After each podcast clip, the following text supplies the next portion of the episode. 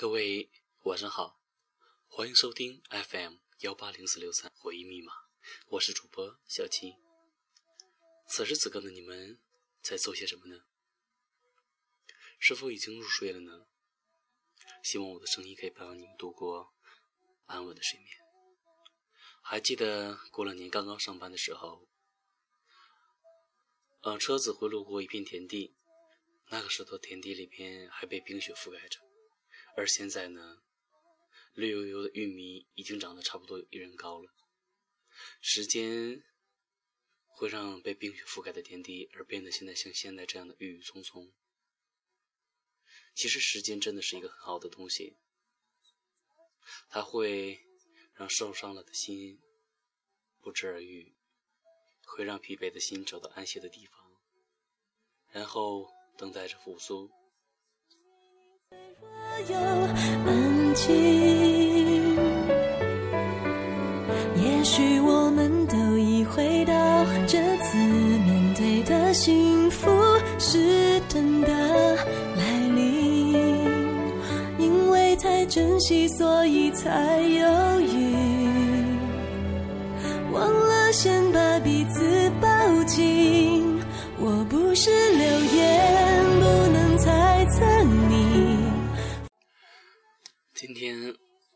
朋友聊天，她今年刚刚大学毕业，大一的时候认识了她现在的男朋友，差不多四年了。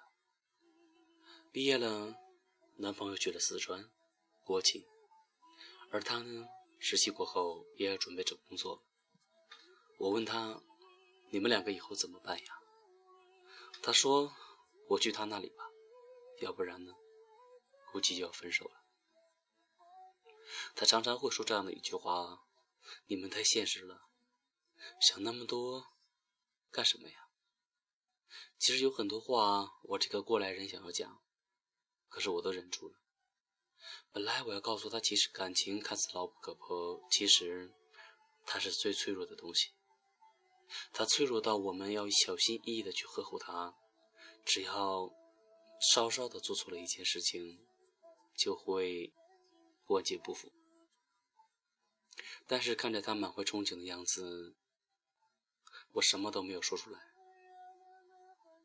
愿他收获他想要的爱情吧。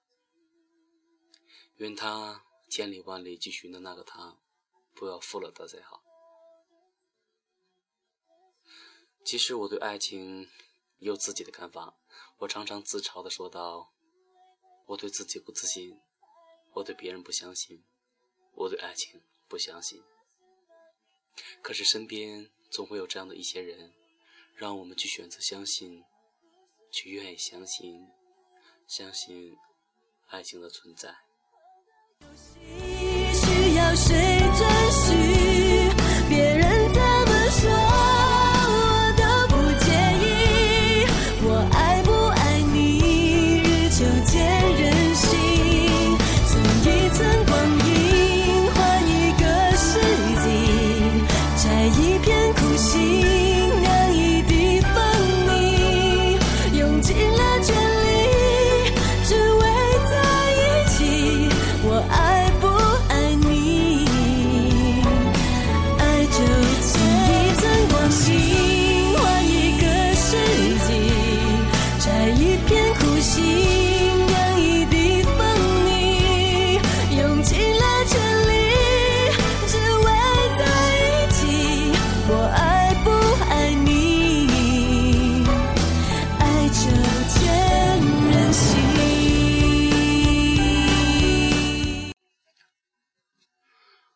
次录节目，我都会在网上找一些非常贴近我们生活的一些爱情故事，而今天呢，还是和你们分享一下我今天晚上看的一些故事吧。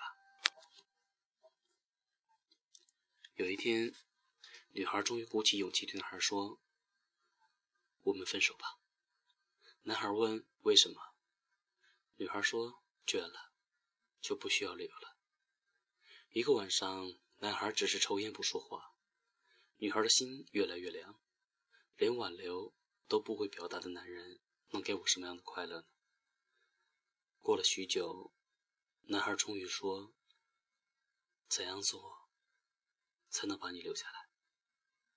女孩慢慢的说：“回答我一个问题。如果你能达到我心里的答案，我就留下来。比如我非常喜欢悬崖上的一朵花，而你去摘的结果是百分之百的死亡，你会摘给我吗？”男孩想了想说。明天早晨，我告诉你答案好吗？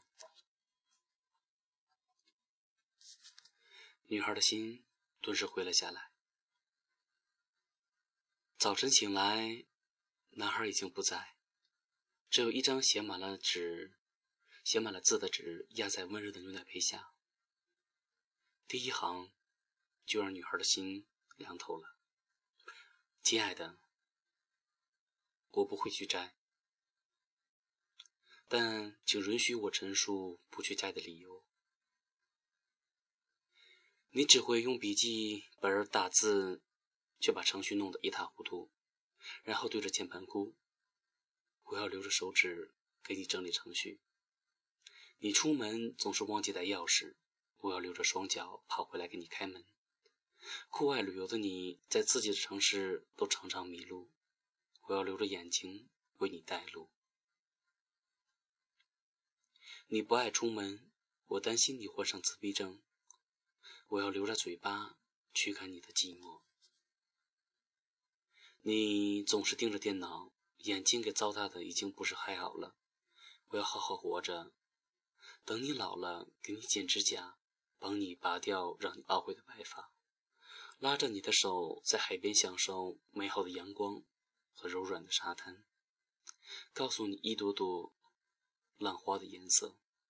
像你青春的脸，所以，在我不能确定有人比我更爱你以前，我不会去摘那朵花的。女孩眼泪滴在纸上，竟成了晶莹的花朵。抹净眼泪，女孩继续往下看。亲爱的，如果你已经看完了，答案还让你满意的话，请你开门吧。我站在门口，手里提着你最爱吃的鲜奶和面包。其实读这个小说的时候，我心里给我的感觉是什么呢？是做作。其实现实中真的是这样子吗？其实我觉得现实中也许会有，但是这样的生活确实不是我们想要的生活。而给你们推荐这篇文章，是因为下面的评论。我觉得他很好。评论说：“我想，这就是爱情，或者是生活。被幸福平静的包围时，一些平凡的爱意总被渴望激情和浪漫的心所忽略掉。爱在双方引起的许多微不足道的动作里，从来没有固定的形式。只有爱可以是任何一种平淡无奇的形式。浪花。”和浪漫不过是浮在生活表面的点点滴坠，在它下面的才是我们真正的生活。其实，我觉得这句话应该送给你们。我觉得生活中我们所需要的不一定是浪漫，或者是一些表面上的东西，而实实在在的生活，也许才是我们真正想要的爱情。你说呢？我怀念的是无话不说，我怀念的